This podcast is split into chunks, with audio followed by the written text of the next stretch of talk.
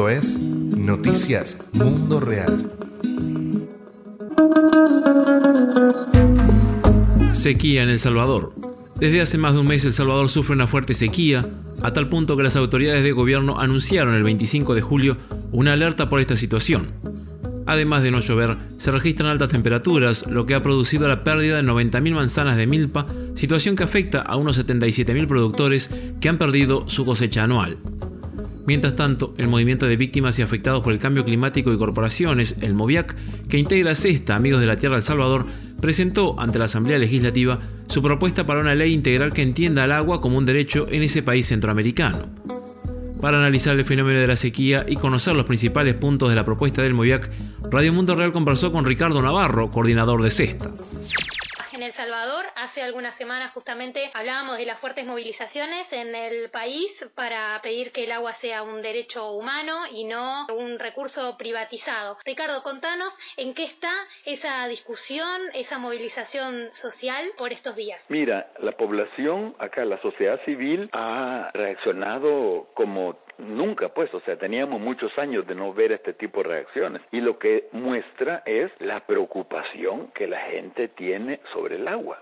Fíjate que hace poco un conocido analista de derecha invitó a empresarios y la gente de derecha, pues, a presentar una, a que hablaran de, de cómo debe manejarse el agua. Y esto fue interrumpido por eh, estudiantes de la Universidad de El Salvador y, pues, que expresaban su negativa, ¿verdad?, a continuar oyendo a personas que quieren privatizar el agua, ¿verdad? Y esto, por supuesto, generó mucha discusión. La gente puede estar preocupada por esto. Y encima de todo eso, tenemos un cambio climático que nos ha ocasionado una sequía que hay lugares donde lleva más de un mes que no llueve. Y aquí en El Salvador es el momento donde debería llover. O sea, a mucha gente se le ha perdido la cosecha. Fíjate que esto es, una cosa grave porque, va, en el caso mío, por ejemplo, yo no soy agricultor, ¿verdad? Entonces, claro, se pierde la cosecha, sube el precio de los frijoles, pues a lo mejor me va a tocar pagar un dólar más por el kilo, pues eso eh, genera un impacto, pero bueno, ni modo, ¿verdad? Pero imagínate, la gente que vive, que pone toda su inversión en un cultivo de maíz, de frijol o de alguna cosa de estas y de pronto se pierde todo. Imagínate que yo te quita a ti el salario que tú ganas en tu trabajo por un año. Es una situación sumamente lamentable.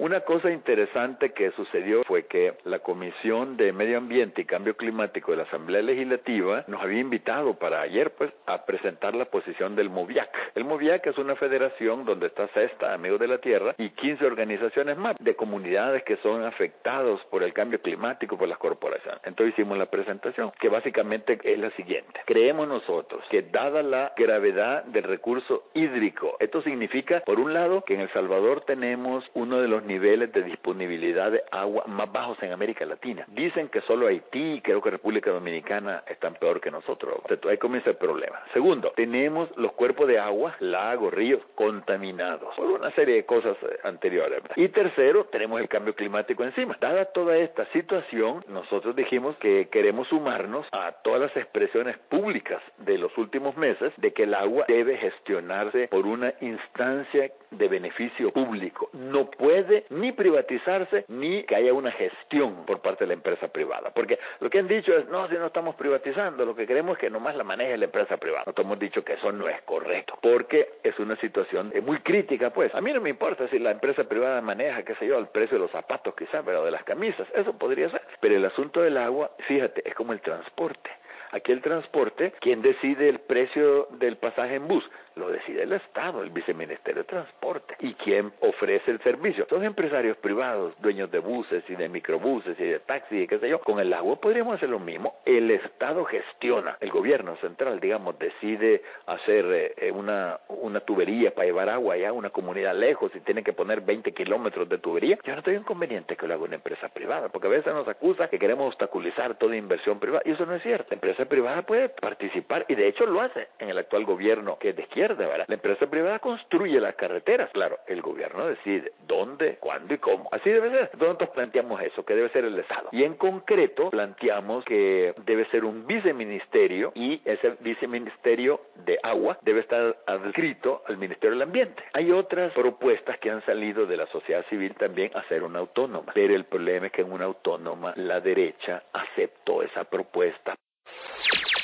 El problema no es la autónoma, el problema es quiénes forman esa autónoma. Y entonces, ¿qué hizo la derecha la vez pasada? Propuso dos miembros de la Asociación Nacional de la Empresa Privada, dos miembros de Comures, que es uno de izquierda y uno de derecha, y el que iba a nombrar el presidente de la República. ¿Qué quiere decir?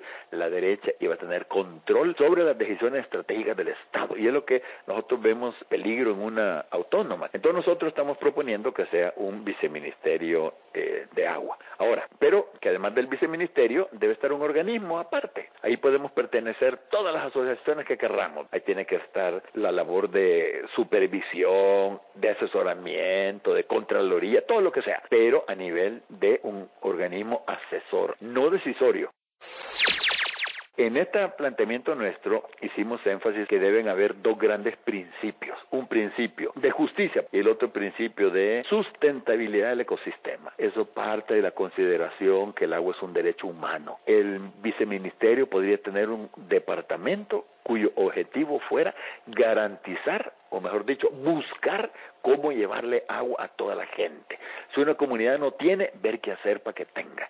O una comunidad recibe agua que no es apta, ¿verdad? Ver cómo se lleva agua limpia, ese tipo de cosas. Dos, en la sustentabilidad del ecosistema, el agua no lo produce el ser humano. El agua es el producto de un ciclo hidrológico que tiene lugar en el ecosistema. Entonces nosotros debemos de garantizar que el ecosistema funcione no solo es el, derecho humano como tal, sino también que el ecosistema funcione bien. Entonces, por eso estamos hablando nosotros de la, de la conciencia. Otro departamento que hemos propuesto nosotros en el Viceministerio de Agua es el Departamento del Territorio tenemos que garantizar que las zonas recolectoras de agua lluvia no sean destruidas y las que han sido destruidas que sean rehabilitadas. Hay que garantizar que el agua tenga calidad para ser apta para consumo humano. El agua que llega a las viviendas debería tener calidad adecuada. ¿Y esto qué significa? Ver quién la contamina. El glifosato, ¿verdad? Que usan todas las grandes agroindustrias, todas las urbanizaciones que tiran el agua, eh, sus aguas negras a, a los ríos, las industrias, miles de cosas. Y por último, eficiencia. ¿De qué sirve que le des agua a la gente si la gente no la utiliza bien?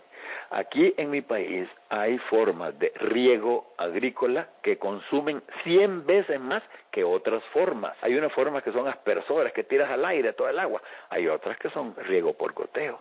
Bueno, esto es todo lo que presentamos a la Asamblea Legislativa. ¿Qué respuestas hubo? Mira, yo salí preocupado de la reunión. Comenzaron los diputados de derecha a decirnos que les parecía una propuesta sumamente novedosa y que era súper interesante, estaban de acuerdo. Todos los diputados nos echaron flores. No hubo uno que dijera que no estaba a favor de lo nuestro. Claro, yo no te puedo decir si en realidad creían en lo que estaban diciendo o lo decían para que lo escuchara la prensa, pues, pero estamos esperándose aquí a ver qué sucede, porque también han sido invitados los empresarios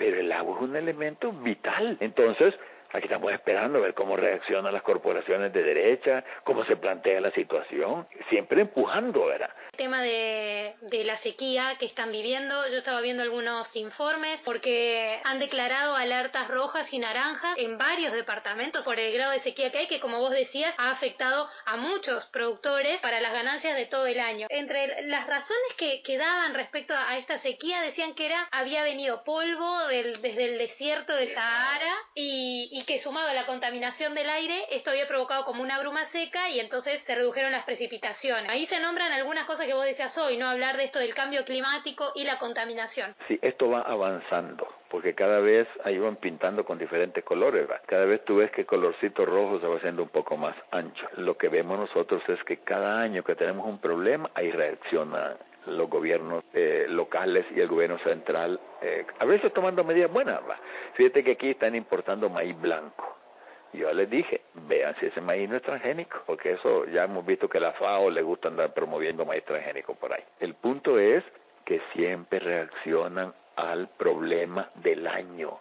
Nosotros hemos venido diciendo por años, tenemos que establecer y desarrollar una estrategia de sobrevivencia porque la situación viene más grave.